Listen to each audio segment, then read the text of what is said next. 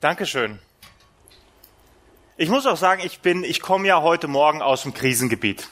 Bei uns in Essen, wir sind ja mitten im Ruhrgebiet, da kann man gar nicht wirklich Abstand halten zu anderen. Da leben einfach so unfassbar viele Menschen. Und ich muss sagen, es ist schön hier zu sein. Ich bin sehr gerne hierher gekommen. Ihr seid so positiv. Hier, ihr strahlt was aus. Die aktuelle Predigtserie heißt hoffnungsvolles Evangelium. Die Kirche heißt schöne Aussicht. Da kommt man gerne. Und die, tatsächlich die Predigtserie, als ich den Titel gesehen habe, hoffnungsvolles Evangelium, dachte ich, perfekter Titel für diese Serie. Denn Evangelium, ihr habt das gerade äh, vorhin schon gehört, ist ja ähm, ein griechisches Wort und heißt im Grunde genommen einfach nur gute Nachricht. Und im Moment werden wir seit Wochen zugeschüttet mit schlechten Nachrichten. Die Nachbarn in deinem Haus oder in den, um dich herum, die hören seit Wochen schlechte Nachrichten. Deine Arbeitskollegen haben Sorgen und Ängste und es kommt eine schlechte Nachricht nach der anderen in ganz Europa. Und wir sind die, die eine gute Nachricht haben. Wir haben ein Evangelium für die Menschen um uns herum. Ist nicht so, als hätten wir nicht zwischendurch Panik und würden mehr Toilettenpapier kaufen, als wir brauchen. Ist nicht so, als hätten wir nicht Sorgen und Ängste. Wir haben ja als Christen dieselben Probleme wie alle anderen auch. Aber wir haben andere Antworten. Und darauf kommt es an. Wir haben eine gute Nachricht, ein Evangelium für die Menschen um uns herum. Und der Kernvers dieser aktuellen Serie steht in Markus. Und ich lese euch den noch einmal vor. Das ist in Markus 1, Vers 15. Die Zeit ist erfüllt und das Reich Gottes ist nah herbeigekommen. Tut Buße und glaubt an das Evangelium an diese gute Nachricht. Und in den letzten Wochen ging es um verschiedene Aspekte in diesem Vers. Einmal um das Reich Gottes. Was genau ist eigentlich das Reich Gottes? Es ging um die Frage nach dem Evangelium. Was bedeutet diese gute Nachricht? Was steckt da drin? Es ging um Buße. Und heute Morgen geht es um, ähm, um einen Aspekt daraus. Tut Buße und glaubt an das Evangelium. Wie passiert das? Wie funktioniert das? Was, was bedeutet das im Alltag? Heute geht es darum, dass das Ganze ein Prozess ist. Und wisst ihr, oft ist Christsein, wir haben ein gewisses Verständnis davon, was es bedeutet, Christ zu sein. Jetzt mal unabhängig davon, ob du schon seit vielen Jahren in diese Kirche gehst oder ob du heute zum ersten Mal von deinen Nachbarn eingeladen worden bist und dachtest, na gut, auf die Couch, das ist gemütlich, das, da, da bin ich dabei. Ob Christ oder nicht Christ, wir haben alle eine Vorstellung davon, was es heißt, Christ zu sein.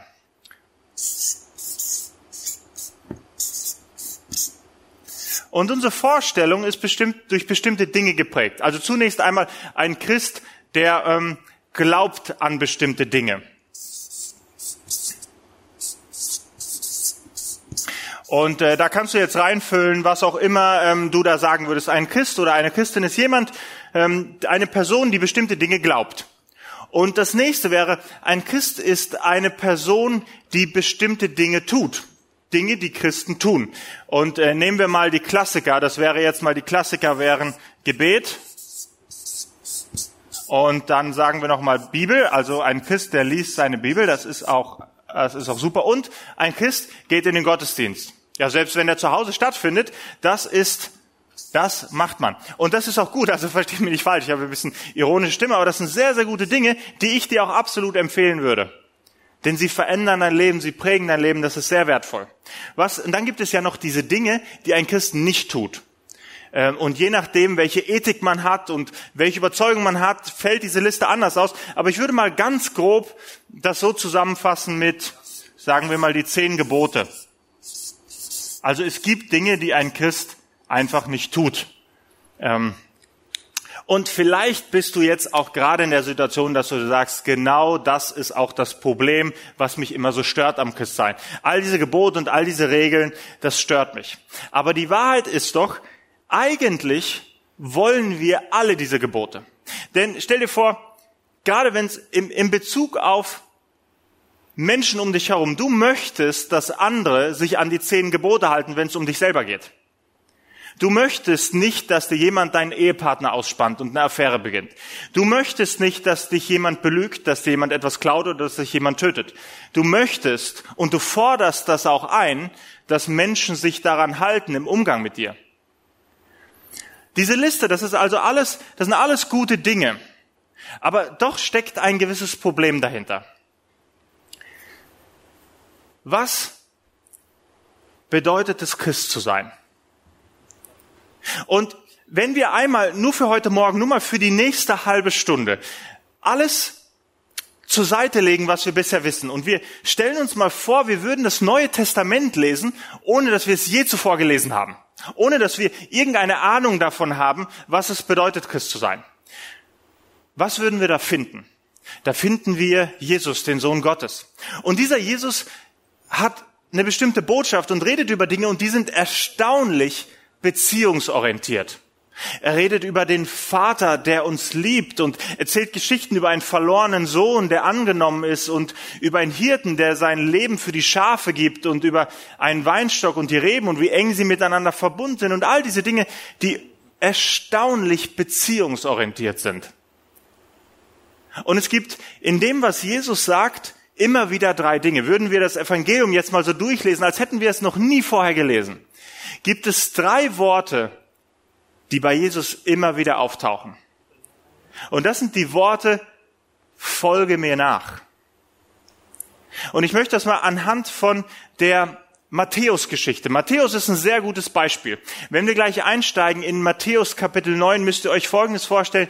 Hier ist ähm, die Berufung von Matthäus und das Evangelium heißt Matthäus. Das hat den Grund, dass Matthäus dieses Evangelium geschrieben hat. Es ist also ein Augenzeugenbericht. Matthäus schreibt also über sich selber. Und wir steigen mal ein in das Kapitel 9, Vers 9. Da schreibt Matthäus, als Jesus weiterging und am Zollhaus vorbeikam, sah er dort einen Mann sitzen. Er hieß Matthäus. Also zunächst müsst ihr euch vorstellen, Matthäus ist ein Zöllner. Wir sind also in einer Situation, Israel steht unter einer Besatzungsmacht, die Römer. Und die Römer beuten dieses, dieses Volk aus. Die Römer lassen Willkür herrschen. Es ist viel Hass und Ablehnung gegen diese Besatzungsmacht. Und die verleihen das Recht auf Steuern an einflussreiche Menschen, die dann ähm, Zöllner engagieren und das Geld eintreiben. Und es war ein richtig unfaires, dreckiges Geschäft. Zöllner waren die Verräter, die tatsächlich mit den Feinden zusammenarbeiten. Das waren die, die verhasst waren, die, die niemand akzeptiert hat. Und dann kommt Jesus vorbei an diesem Zollhaus. Und jetzt stellen wir uns doch einmal vor, was Jesus in dem Moment gesagt hat. Viele von euch werden diese Geschichte vielleicht kennen. Aber bevor wir das lesen, was Jesus, stellen wir uns einmal vor, was Jesus nicht gesagt hat. Was Jesus nicht gesagt hat, war zum Beispiel, Mann, Mann, Mann, Matthäus, deine Mutter wäre doch auch stolz auf dich, oder? Was Jesus nicht gesagt hat, ist, Mann, Matthäus, was würden deine Eltern jetzt über dich denken, wenn die dich jetzt sehen könnten? Was Jesus nicht gesagt hat, war, Matthäus, wenn du bereit bist, dein Leben hinter dich zu lassen, alles aufzugeben, äh, Sünde zu tun, Buße zu tun und, und äh, all das zu glauben, dann kannst du wieder zurückkommen. Und dann, wenn du das alles geschafft hast, dann kannst du mein Jünger werden. Sondern das, was Jesus sagt, ist erstaunlich simpel und einfach. Jesus sagte zu ihm, folge mir nach. Drei ganz simple Worte. Eigentlich sogar viel zu simpel. Und so simpel, dass sie, das war schockierend für die Jünger um ihn herum.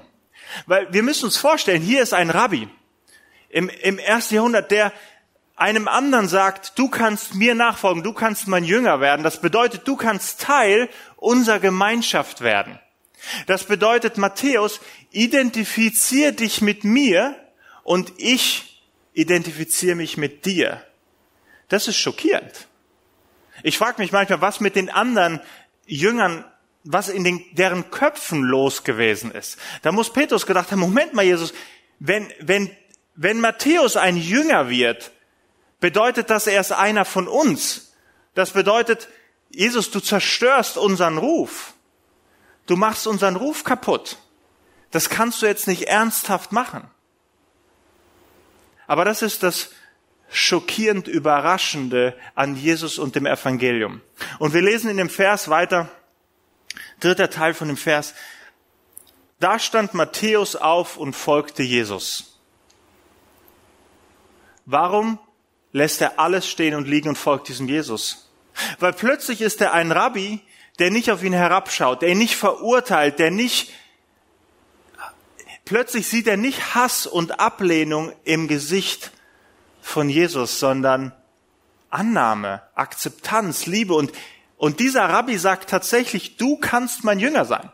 Normalerweise war das früher so, dass ein Rabbi ähm, jemanden getestet hat. Ein Rabbi ging zu einem potenziellen Schüler, jemand, der gerne diesem Rabbi folgen wollte, und der Rabbi hat ihm Fragen gestellt, um ihn zu testen auf Herz und Nieren. Um zu testen, hat er die richtige Theologie, kennt er sich mit der Tora aus, kennt er die richtigen Passagen, kennt er die verschiedenen theologischen Richtungen der Rabbis vorher? Und so weiter und so weiter. Und nur wenn der Schüler alle Antworten parat hat und, und sich als würdig erweist, dann vielleicht, dann vielleicht sieht der Rabbi ihn an und sagt, ich glaube, du hast das Zeug dazu mein Jünger zu sein. Aber dieser Jesus prüft ihn gar nicht, sondern bedingungslos sagt ihm einfach, du kannst mir nachfolgen. Und dann im nächsten Vers, Vers 10, später war Jesus, war, später war Jesus im Haus des Matthäus zu Gast. Es kommt also noch verrückter.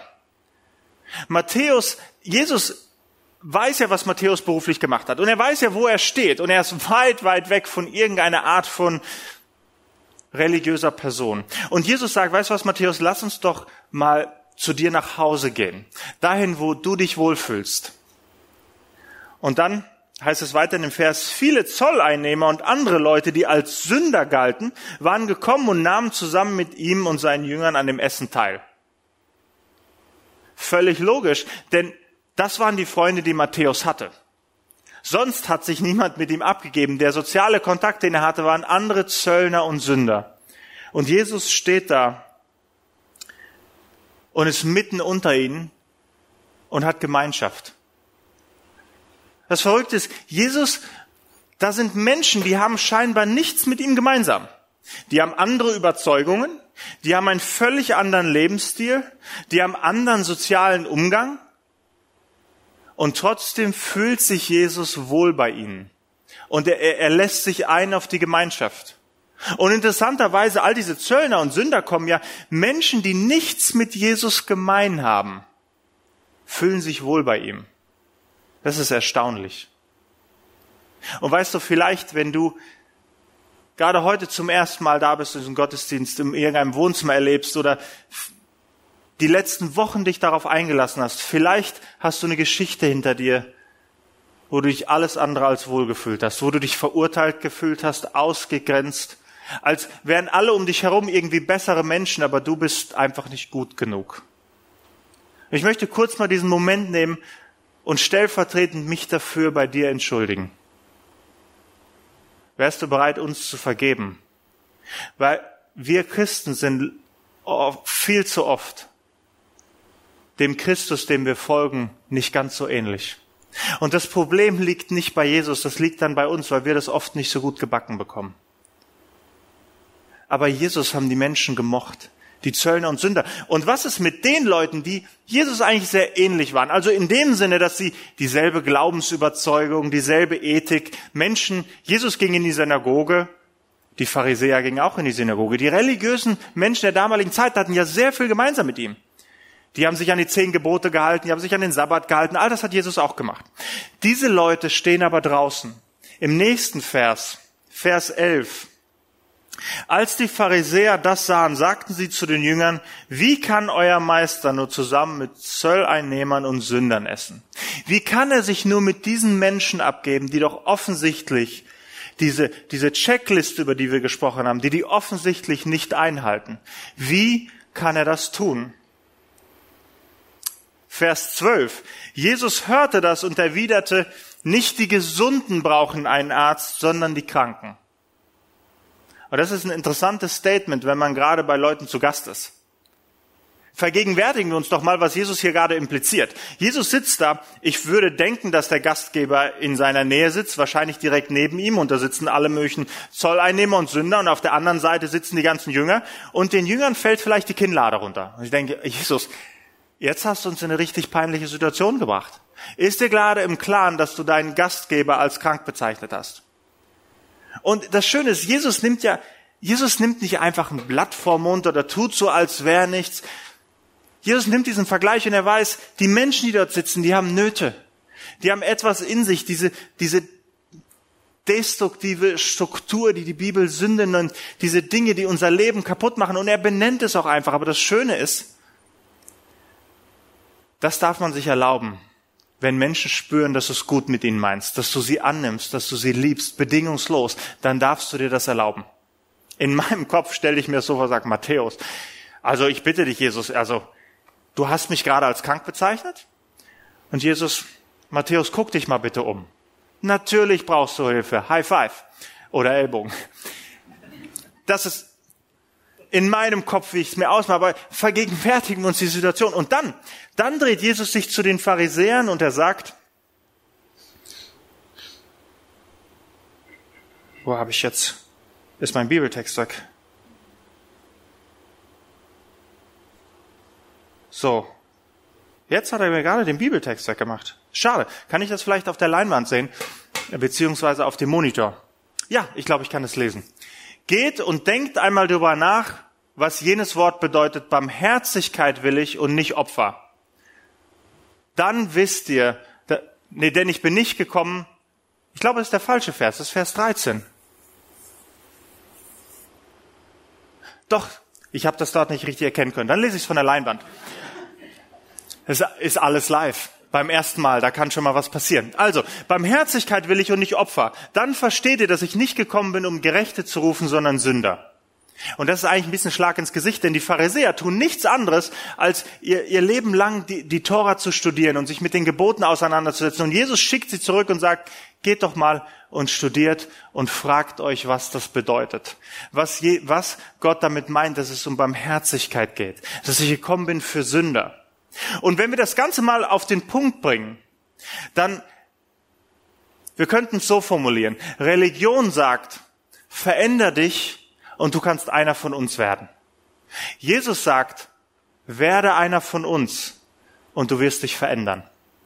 Das ist ein ganz, das ist ein ganz entscheidender Unterschied. Wenn wir uns diese Liste angucken, es geht nicht darum, dass die Dinge schlecht werden oder nicht wichtig oder wir die nicht tun sollten oder vernachlässigen. Ganz und gar nicht. Es geht nur darum, wie wir damit umgehen. Es geht nicht darum, dass wir sagen, erfüll diese ganze Liste und wenn du das alles schaffst, dann kannst du einer von uns werden. Sondern genau das Gegenteil ist der Fall. Erstmal nehmen wir Menschen bedingungslos an und sie können Jesus nachfolgen, da wo sie stehen, in der Situation, in der sie sind, mit der Sünde, die sie haben, mit dem Glauben und dem Verständnis, das sie haben, können sie sich auf den Weg machen und diesem Jesus nachfolgen. Und es gibt vier Beobachtungen zu diesem Text, die wir uns anschauen wollen. Die erste Beobachtung ist, Sünde disqualifiziert das nicht. Sie ist vielmehr eine Voraussetzung. Wir haben auch die Vorstellung, dass Sünde uns irgendwie disqualifiziert davon, diesem Jesus nachzufolgen. Vielleicht geht's dir genau so. Vielleicht denkst du, ich bin, ich lebe gar nicht gut genug. Ich bin gar nicht gut genug. Mein, mein Leben ist so eine große Baustelle. Ich habe so viele Schwierigkeiten und Probleme in meiner Familie, in meinen Beziehungen, in meinem Herzen. Ich kann diesem Jesus nicht nachfolgen. Dafür muss ich erstmal all diese Dinge leisten, schaffen, verändern, tun. Aber so ist das nicht. Sünde disqualifiziert dich nicht. Es ist vielmehr eine Voraussetzung dafür, Jesus nachzufolgen. Denn nur wenn du erkennst, dass du einen Christus brauchst, wirst du zu Christus kommen. Nur wenn du erkennst, dass du Hilfe brauchst, dass du einen Arzt brauchst, wirst du zum Doktor gehen. Nur wenn du erkennst, dass du einen Erlöser brauchst, wirst du einen Erlöser suchen. Die Menschen, die Jesus nachfolgen, es waren alles Sünder, waren alles Leute, die, die ein Bewusstsein dafür hatten, für ihr eigenes Scheitern. Das ist so wichtig. Und die Herausforderung für uns als Christen, als Kirche, ist es, wie gehen wir mit Menschen um, die weit, weit von Gott entfernt sind, die vielleicht weit entfernt sind von unserer Vorstellung von Ethik, von wie man lebt und was richtig ist, die, wie gehen wir mit diesen Menschen um? Und wir haben Leute in unserer Kirche, die traditionell in, von Christen abgelehnt worden sind, die viel Ablehnung erlebt haben. Wir haben eine Frau, die zu uns in die Kirche gekommen ist, die ist in einer lesbischen Beziehung. Und sie lebt mit einer anderen Frau zusammen. Und sie erzählte mir ihre Geschichte und die hat gesagt, weißt du, Daniel, ich war ich habe ich hab in meinem Leben ganz viel Ablehnung erlebt. In der Schule wurde ich sehr viel gemobbt. Ich habe viele, viele Jahre darunter gelitten. Und überall, wo ich hinkam, Leute haben gemerkt, ich bin irgendwie anders und ich lebe anders. Und ich habe so viel Ablehnung erlebt. Und in dieser Kirche habe ich zum ersten Mal eine Gemeinschaft von Menschen, wo ich einfach, die mich einfach annehmen, so wie ich bin. Die mir einfach Liebe entgegenbringen. Die sich einfach für mich interessieren. Und Evangelium war für sie gute Nachricht, weil da ist Jesus und die darf so, wie sie ist, zu diesem Jesus kommen.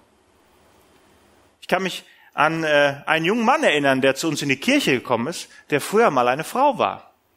Und er hat mir erzählt, dass er äh, Hormone nimmt und Operationen hatte und, und, und jetzt ein Mann ist. Und er hatte diese lange, lange Geschichte in seinem Leben, diese Biografie, die, die, wo so viel Schmerz drin war, so viel Verurteilung, so viel Schwierigkeiten, so viel,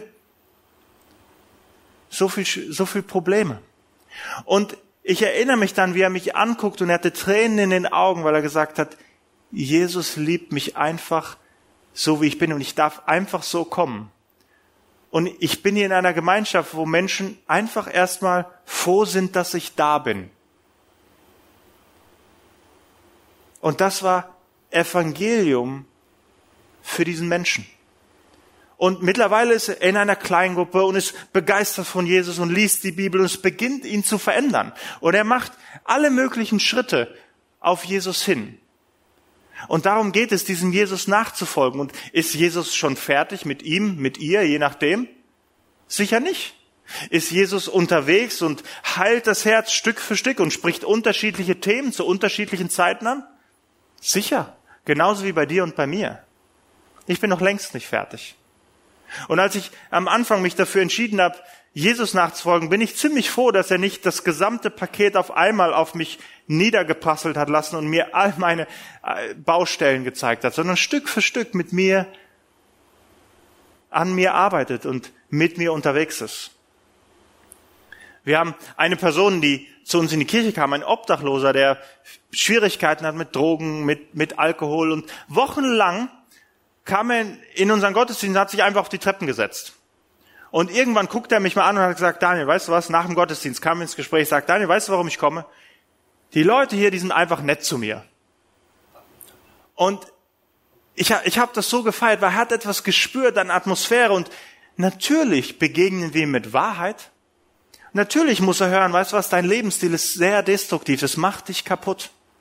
Und Jesus hat, Jesus hat was für dich und das ist so viel mehr als das, was du jetzt gerade lebst. Natürlich.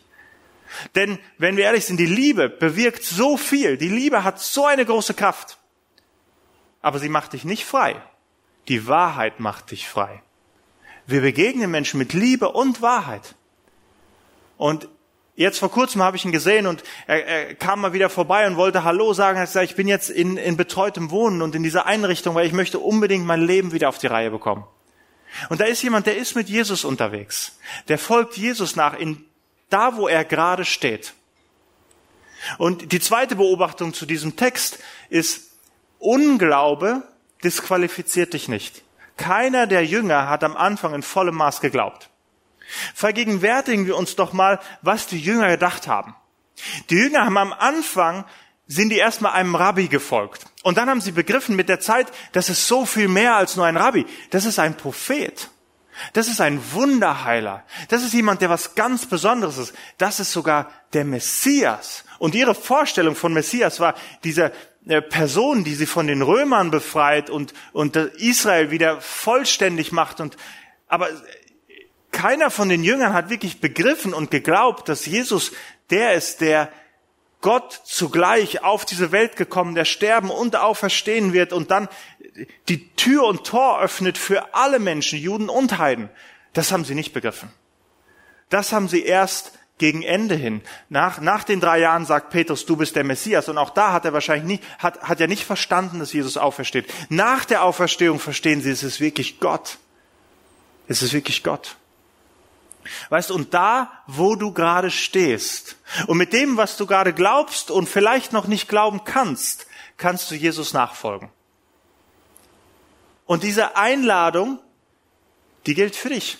So wie Jesus zu Matthäus geht und einfach sagt, folge mir nach. Es ist eine Einladung, eine Beziehung, der sagt, weißt was? Lern mich kennen. Mach dich auf den Weg. Dieser Weg wird dich verändern. Jesus geht ja nicht und sagt, lieber Matthäus, glaubst du, dass ich, Teil der Dreieinigkeit, geboren von der Jungfrau Maria, heilig lebe, sterben und auferstehen werde und all, all das wäre wahrscheinlich eine völlige Überforderung für Matthäus gewesen. Matthäus hätte wahrscheinlich gesagt, weiche von mir. Also Matthäus wäre das, das geht nicht, das passt nicht in seinen Kopf. Dafür hat er Zeit gebraucht.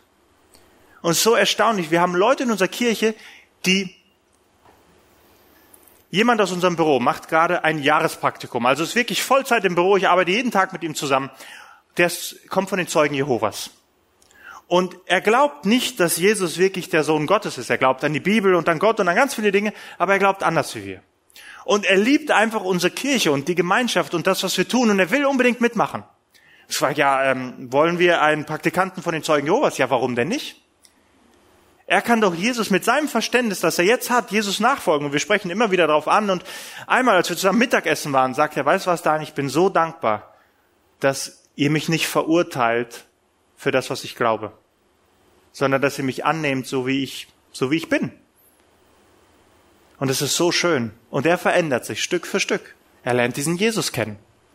Wir haben jemand aus unserer Band, der ist kein Christ. Aber er sagt, ich liebe das, was ihr macht und ich will Teil davon sein. Wir haben jemand bei uns in der Technik, der sagt, also ich, ich, ich mag Kirche und ich merke, es inspiriert mich, es hilft mir, es verändert mich, aber ich kann, ich kann mit diesem Jesus noch nicht so viel anfangen. Warum sollten wir ihn ausschließen aus unserer Gemeinschaft?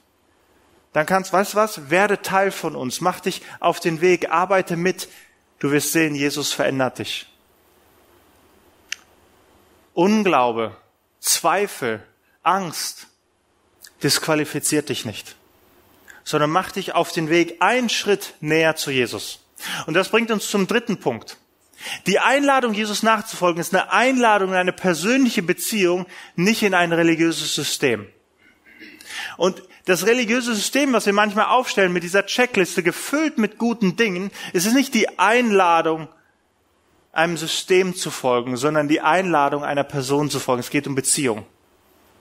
Genau darum geht es. Was davon leben wir? Was davon kommunizieren wir? Das ist nämlich gute Nachricht für deine Arbeitskollegen. Das ist gute Nachricht für deine Nachbarn. Der vierte Punkt mit Jesus unterwegs zu sein, wie habe ich es formuliert? Jesus nachzufolgen richtet meinen Blick darauf, wohin ich gehe und nicht auf das, was andere falsch machen. Und das ist ganz zentral. Weißt du, wenn wir Jesus nachfolgen, ist unser Blick auf das gerichtet, wo wir hingehen, auf unser Ziel, auf Jesus selber. Und nicht auf das, was andere falsch machen. Denn wenn wir ehrlich sind, sind wir Christen manchmal ein bisschen unfair. Je nachdem, was so deine Biografie war. Es gibt viele von euch, die sind vielleicht in dieser Kirche groß geworden. Andere von euch sind in einer, ähm, zumindest in einer christlichen Familie geboren, aufgewachsen. Ihr habt von Anfang an so viel Gutes mitbekommen, so viel Liebe mitbekommen, so viel von Gottes Wahrheiten in dein Leben hineingelegt. Natürlich stehst du an einem völlig anderen Punkt wie jemand, der aus einem ganz anderen Leben kommt der sein Leben lang was völlig anderes erlebt hat und noch nie gute Nachricht in seinem Leben hatte. Der wird wo ganz woanders stehen.